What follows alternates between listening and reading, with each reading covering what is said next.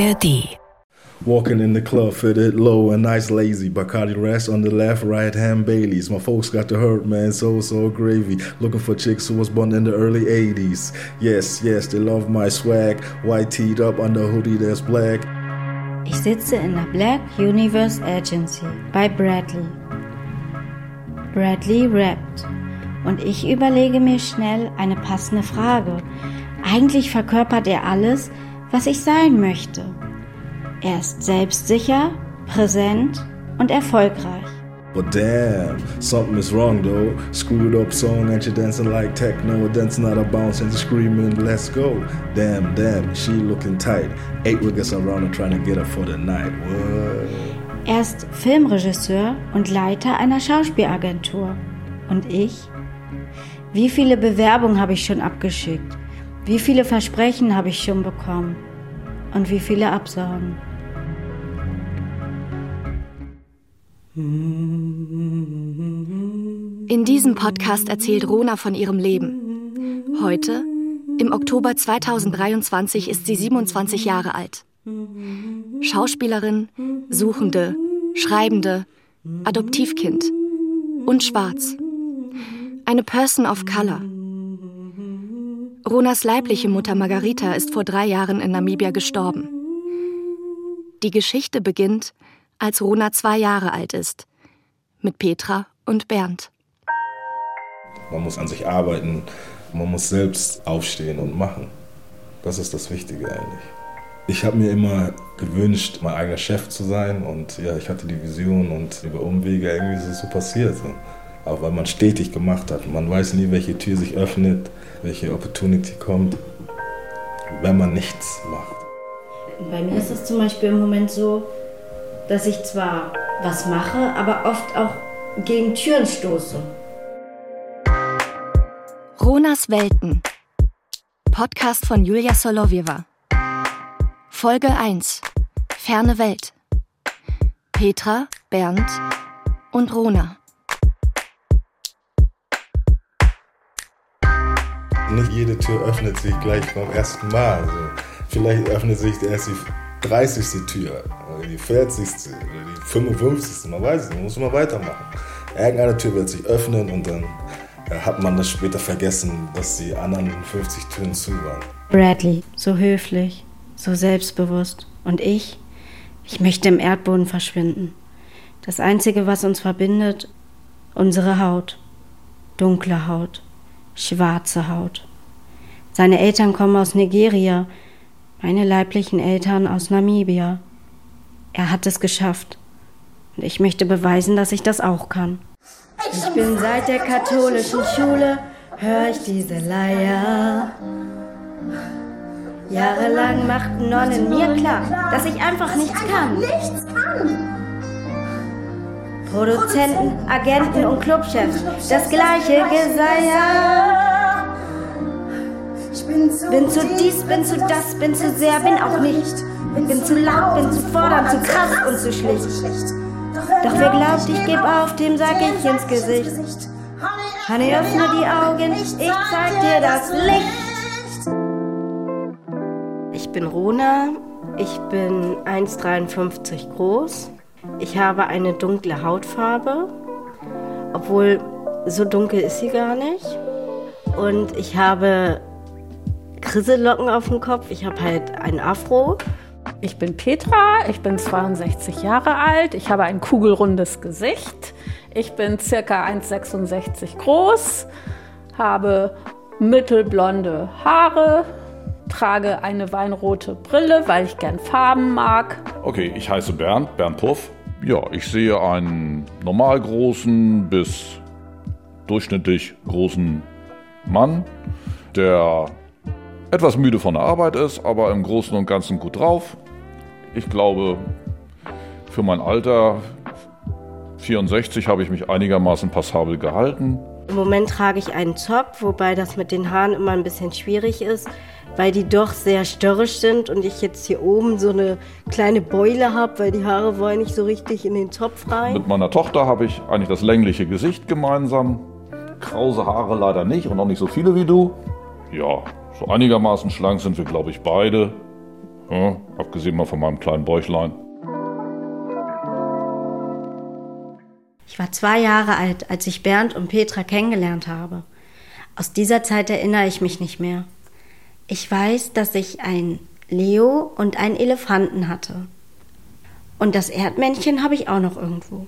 Ich bin 1959 in Hamburg geboren und mein Vater war Kriegsheimkehrer, meine Mutter Lehrerin. Ich bin ganz wohlbehütet groß geworden, bin ein Einzelkind und komme aus ganz einfachen Verhältnissen. Aber meine Kindheit war eigentlich ganz liebevoll. Ich habe meine ersten sechs Jahre in Barmbek, Eilbeck am Eilbeck-Kanal verbracht, bin dann anderthalb Jahre dort auch in der Nähe zur Schule gegangen. Ich bin dann, nachdem mein Vater gestorben war, mit meiner Mutter nach Südafrika gegangen für fünf Jahre. Die ist dort Auslandslehrerin geworden. Und da ich ja noch recht klein war, hat sie mich dann halt schon mitnehmen müssen. Sari Marie is so ver van mij af, da bei die der Luxus war natürlich, wir hatten dort ein Reihenhaus, wir hatten jemanden, der das Haus sauber machte, das gehörte praktisch dazu. Wenn man das Haus mietete, hatte man automatisch auch dann einen Putzmann sozusagen oder wie die sagten damals Boy. Ja, was komisch war, war eben die Rassentrennung. Ich habe das damals als Kind natürlich überhaupt nicht begriffen, warum man manchmal so vorsichtig sein musste im Umgang mit schwarzen Menschen oder überhaupt mit farbigen Menschen. Das hat sich erst so ganz langsam mir so ein bisschen erschlossen, dass da ein Problem hintersteckt. Dann war die Zeit aber auch schon beendet. mein Name ist Bernd ich wohne in äh, Hamburg. Uh, Hamburg ist eine baie Stadt, ein baie Fleck. Ja, so mal so, aus dem Bauch. in der fünften und sechsten Klasse habe ich zwei Jahre Afrikaans gelernt. Das ist so eine Art Holländisch letztendlich. Es ist für einen Deutschen nicht sehr schwierig, das zu lernen. Da ist eben Wüste, Steppe, Urwald, Berge, teilweise sogar Berge mit ein bisschen Schnee. Man muss eben nur immer ein paar hundert Kilometer weiterfahren, dann hat man ein komplett anderes Szenario. Die riesigen Urwälder mit Bäumen, die mehrere Meter Durchmesser haben, das hat mich eben auch beeindruckt. Und dann fährt man 50 Kilometer weiter und da ist Steppe und da ist eine Straußenfarm und da ist irgendwie ein Fußballfeld, da wohnen ein paar Strauße und die legen dicke Eier und geben ihre Federn und damit verdient der Bauer da sein Geld. Ne? Und dann sind wir nach Hamburg gezogen und da wurde meine Mutter schwer krank. Ich war eigentlich jemand, der immer von klein auf schon allein gelernt hat. Also ich wollte nicht, dass meine Mutter oder mein Papa mir helfen beim Lernen und bin dann auf die Realschule gegangen, bin sehr früh selbstständig geworden. Ich habe mit 16 meine erste Ausbildung gemacht. Ich wurde Finanzbeamtin im mittleren Dienst damals. Mit 18 hatte ich dann schon einen Beruf, was natürlich toll war, weil ich auch selbstständig sein wollte und mir war Unabhängigkeit sehr wichtig. Wie alle Menschen, die mal eine Zeit lang im Ausland gelebt haben, erleben den kleinen Kulturschock. So war das bei mir auch. Ich habe natürlich auch am Anfang viel erzählt von dort. Und ich bin damals auf eine reine Jungsklasse gegangen mit 13 und einem Keks. Da war schon eine ziemlich klare Hackordnung. Und wenn ich damals anfing mit Ja in Südafrika, dann haben die anderen schon gesagt, oh, in Südafrika. Also die mochten das dann nach einer Weile nicht mehr hören. Und ja, ansonsten war es eben so, dass hier gab es wieder einen richtigen Winter und man freute sich über die wenigen Sommertage. Es war ja die Zeit vor der sichtbaren Erderwärmung jedenfalls. Dazu kam, dass meine Mutter dann gerne ein Haus haben wollte, so wie sie das in Südafrika gewohnt war. Dann sind wir dann irgendwann aus Hamburg rausgezogen. Das hat für mich dann eben bedeutet, dass ich sehr viel unterwegs war. Ich wollte dann nicht nochmal die Schule wechseln. So kam es dann eben auch, dass ich dann mit meinen Schulkameraden auch am Wochenende was unternommen habe und wenn ich dann einmal in Hamburg war, nicht wieder nach Hause gefahren bin oder so. Ich habe dann weitgehend die Tage so verbracht, dass ich erst zur Schule gegangen bin, dann habe ich irgendwo Nachhilfeunterricht gegeben oder habe ein bisschen Sport gemacht oder Musik. Und dann habe ich mich abends eben mit Freunden und manchmal auch mit Freundinnen getroffen. Und mit der Clique, mit der ich damals zusammen war, sind wir dann immer zur Teamparty ins damalige Winterhuder Fährhaus. Das war noch ein ganz altmodisches Gebäude, nicht das moderne von heute gegangen. Jeder kennt die Winterhuder Komödie in Winterhude. Dort gab es Konzerte und dort gab es sonntags eine Teenie-Disco. Und da bin ich oft mit meiner Freundin hingegangen. Und dort durfte man ab 16 hin. Eigentlich habe ich jemanden gesucht, der mit mir zur Abi-Feier geht. Und dieses Mädchen war ich. Gefragt, gesagt, getan, das klappte dann. Da gab es noch nicht so diese Abi-Bälle. Das war ja Ende der 70er. Da lief man locker rum und da hat man einfach nur ein bisschen gefeiert. Und da hatte man Jeans an und man war damals nicht so eitel wie jetzt. Ja, ich trage gerade einen knallig orangen Pullover mit Leo-Muster drauf. Ich mag Leo sehr gerne und ich trage eine hellblaue Jeans, die allerdings, weil ich so klein bin, eine Kindergröße ist. Aber das ist ja nicht schlimm, ich finde das eher lustig. Und das ist so eine Stretch Jeans, also da ist kein Knopf und gar nichts. Das finde ich auch ganz praktisch. Ich habe so sommerliche Kleidung an, kurzärmeliges weißes Hemd und eine beigefarbene Hose, die man freizeitmäßig, aber auch berufsmäßig tragen kann. Ich bin für mein Alter normal schlank, so circa Größe 38 und trage gerne moderne, aber sehr praktische Sachen und mag gerne Pastelltöne, nicht zu knallig. Jetzt habe ich meine Lieblingshose an, die ist hellblau und ist sehr ausgefallen, weil sie an der Seite einen Reißverschluss hat, der bis ganz nach oben geht. Und im Moment habe ich einen grauen Pullover an, aber den Pullover habe ich auch in anderen Farben. Wir sind dann, oh Wunder, zusammengeblieben. Vielleicht auch deswegen, weil wir unterschiedliche Sachen gemacht haben. Ich habe dann Jura studiert. Ich war wirklich neidisch. Dann bin ich zur Abendschule gegangen, habe mein Fachabitur gemacht und habe mich dann für den gehobenen Dienst bei der Finanzverwaltung beworben und das hat dann auch geklappt. Und das bedeutete letztendlich, wir haben uns sehr, sehr wenig gesehen, eigentlich nur am Wochenende. Wir wohnten 40 Kilometer auseinander. Und er hat ganz viel gejobbt und ich hatte ja mein Gehalt im mittleren Dienst. So hatten wir eigentlich immer nur einen Tag, der garantiert für uns war. Das war immer der Samstag. Und ich glaube, vielleicht ist das das Geheimnis, dass wir das uns seit über 40 Jahren kennen und gut verstehen, dass es am Anfang eben so war, dass wir die wenigen Stunden, die wir miteinander hatten, uns regelrecht erkämpfen mussten. Da war was Besonderes und was Besonderes hält vielleicht länger als was Normales. Ich weiß es nicht. Und dann sind wir zusammengezogen, als wir so Anfang 20 waren. Also damals wollten wir einfach nur Spaß haben und dann wollten wir auch erstmal leben. also ich habe nicht so früh an Kinder gedacht.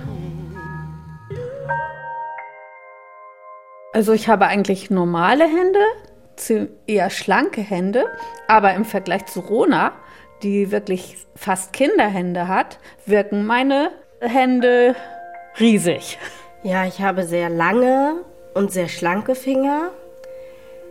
Und ich finde das so interessant, dass man anhand des Daumens die Größe eines Menschen beschreiben kann. Das weiß ich auch nur, weil ich mal in einem Institut war, weil ich mit 15 immer noch recht klein war wollte ich wissen, wie groß ich werde. Und da haben die anhand meines Daumenknochens gesehen, dass ich leider nicht größer werde.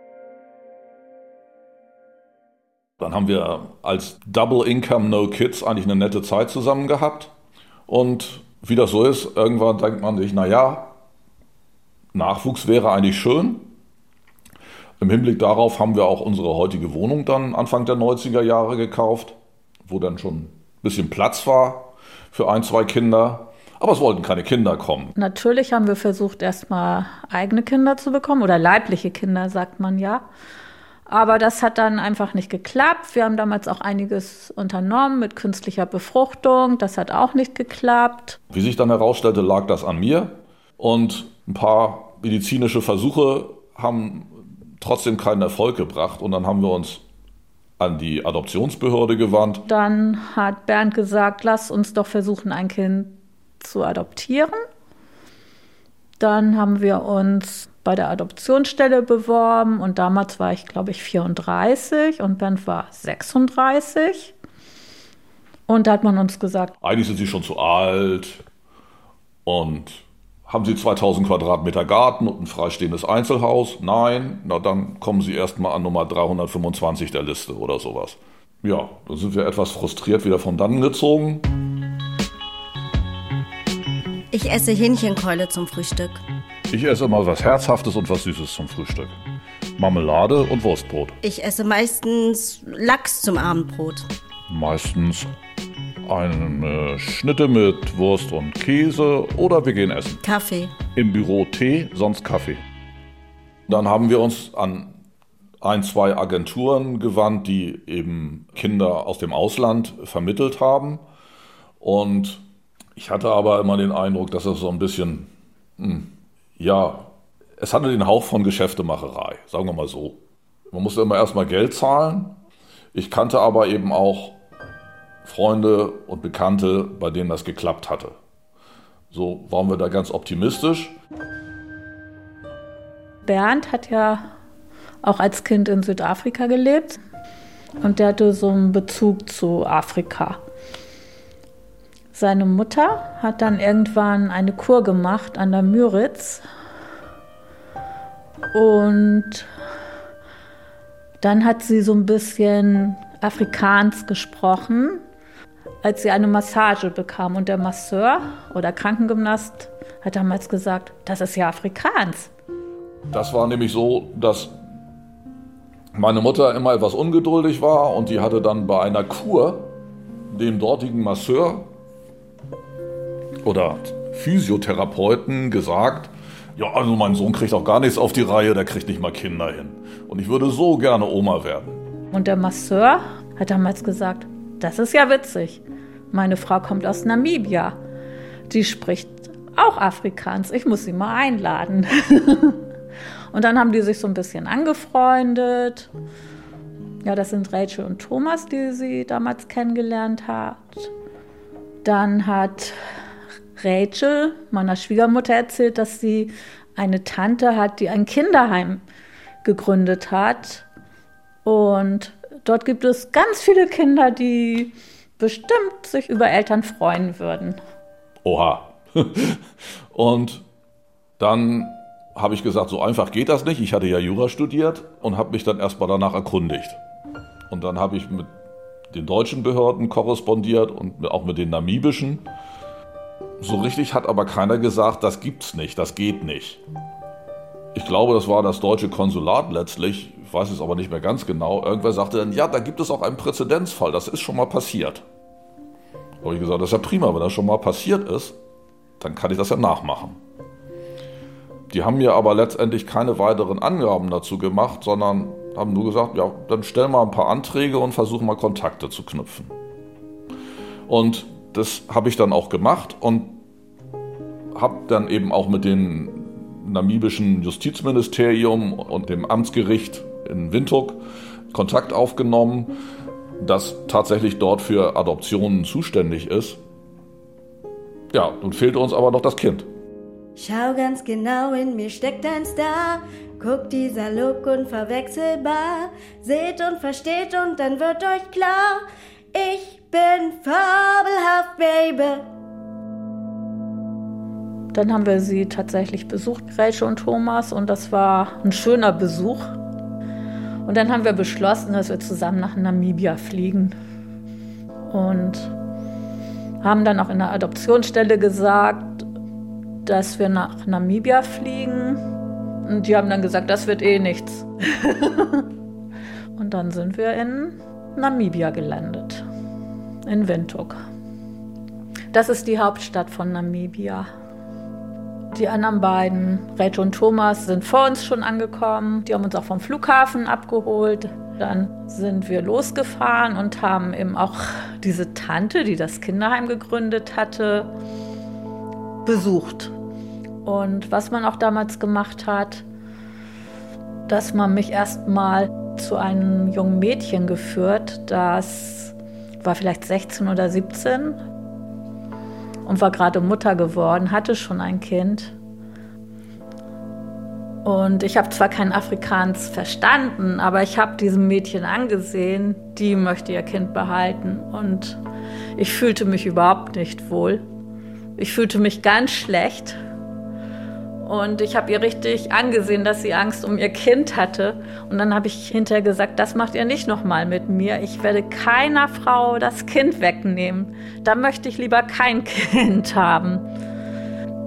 Naja, und dann sind wir ins Kinderheim gefahren und wir waren dann in diesem Kinderheim, was auch ein schönes Kinderheim war. Das wurde von Missionaren geführt.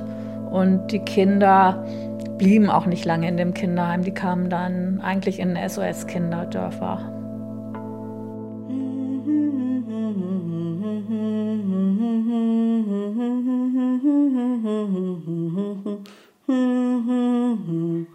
Das war ganz witzig. Die, die erste Zusammenkunft mit Rona war so, dass da ein ganz kleines Mädchen, das gar nicht laufen konnte, durch die Gegend kroch und eine Schar von weiteren sechs oder sieben Kindern, die alle deutlich größer waren als sie, praktisch dirigierte.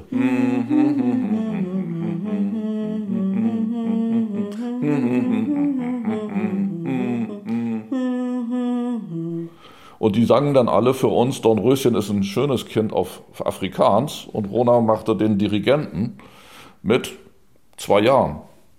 Ich war beeindruckt. Naja, und dann hat Bernd dieses Mädchen auf den Arm genommen und das himmelte ihn an. Wir haben dann mit den beiden Missionaren, die das Waisenhaus da betrieben haben, gesprochen und der sagte, ja, Rona ist eigentlich nur eine Halbweise. Die Mutter ist Farmarbeiterin. Vom Vater wüsste man nicht viel Näheres, glaubte aber, der sei gestorben. Insofern haben die gesagt, also eine Adoption ist eigentlich nicht möglich, weil man dann das Einverständnis der Mutter braucht. Und die müsste man dann eben auch erstmal finden. Ja, das war für uns natürlich jetzt ein bisschen eine schlechte Nachricht, weil wir wollten das schon irgendwie weiterverfolgen. Und dann sind wir noch zu einem zweiten Waisenhaus gefahren. Aber irgendwie ging uns dieses kleine Mädchen nicht aus dem Kopf. Hellblau, Grün, Paprika, Tomate, Banane, Erdbeere, Meryl Streep, Josephine Preuß, Rotkäppchen, Dornröschen, Rosamunde Pilcher, Sebastian Fitzek, Sommer, Herbst, Ehrlichkeit, Geduld, Kegel, Würfel, Nudeln, Pizza, Orangensaft, Kirschschorle, Uhlenhorst, Altona, Tina Turner, Gloria Gaynor,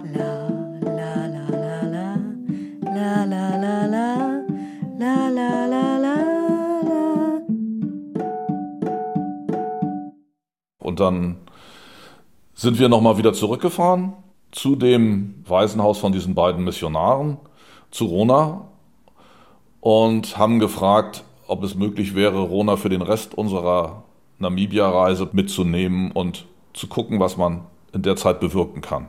Darauf haben die gesagt, ja, das geht auch nicht so einfach. Und dann sind wir zur örtlichen Sozialbehörde und haben dort tatsächlich jemanden gefunden, der sich die ganze Geschichte angehört hat und hat gesagt, ja gut, also dann mach das mal.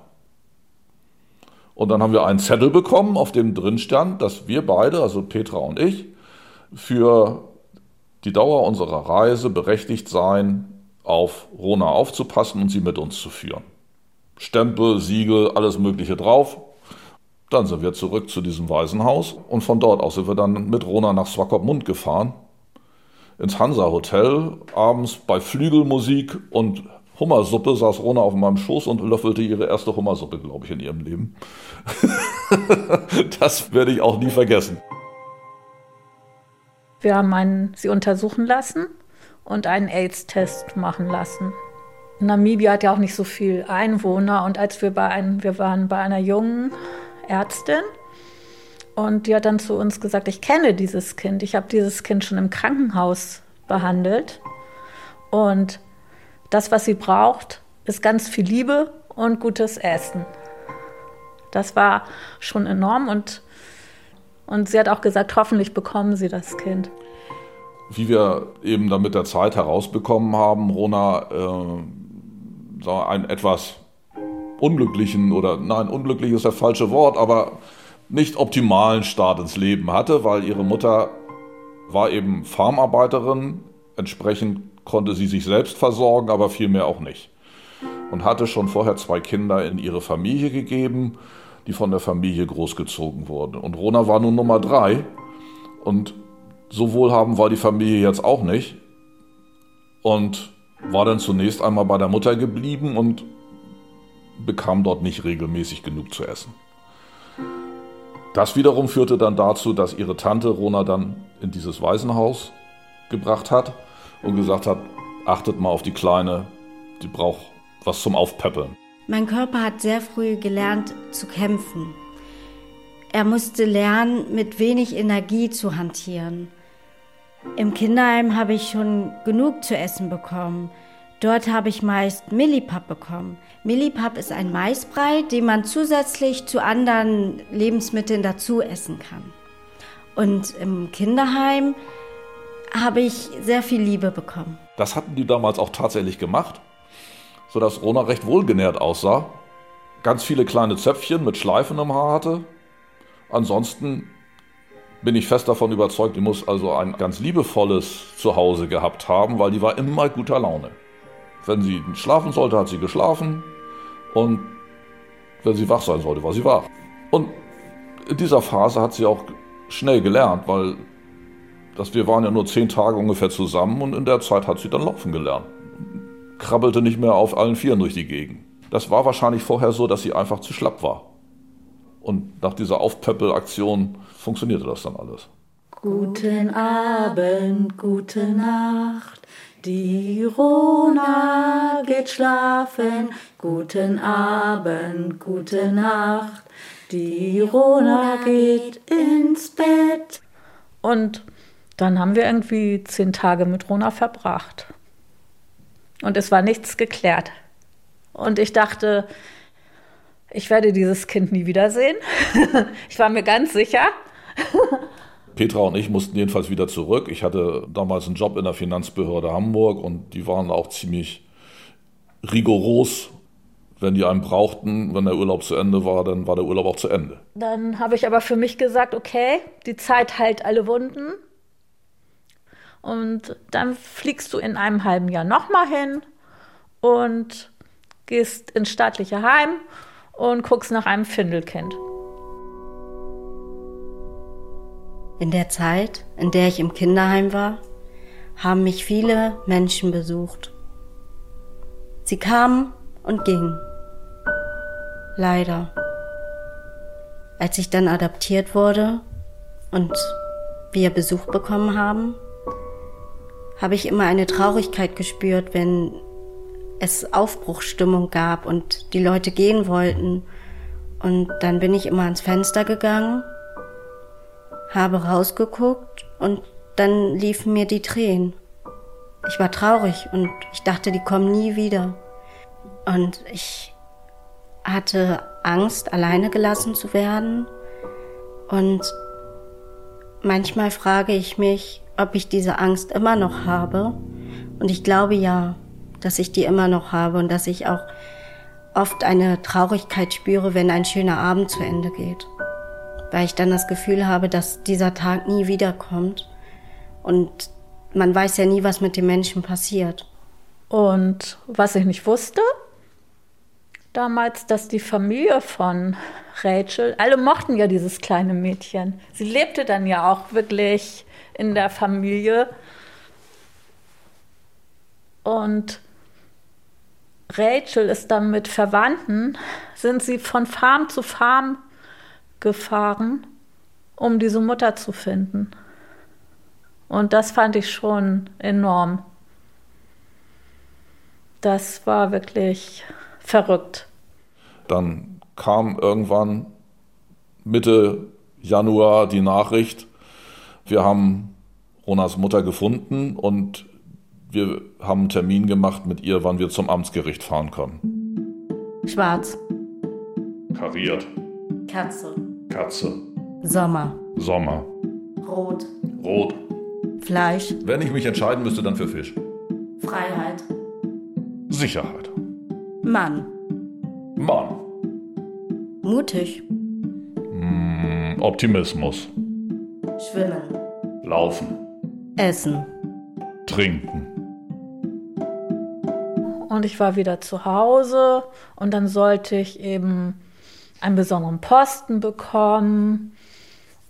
Und dann dachte ich, okay, wenn du vielleicht jetzt doch noch Mutter ganz kurzfristig wirst, dann kannst du diesen Posten nicht annehmen. Das geht irgendwie nicht. Und dann war ich bei Freunden in Essen. Ich hatte auch die private Nummer von meinem Chef und dann habe ich ihn am Wochenende angerufen und habe ihm gesagt, also ich weiß nicht, ob ich diesen Posten annehmen kann und habe ihm das erzählt, dass ich vielleicht ein Kind adoptieren werde. Und der fiel vom Glauben ab und meinte, na, guck, hat gehofft, dass es aber klappt. Die dortige Richterin, die kannte mich vom Namen her und kannte die ganze Geschichte auch.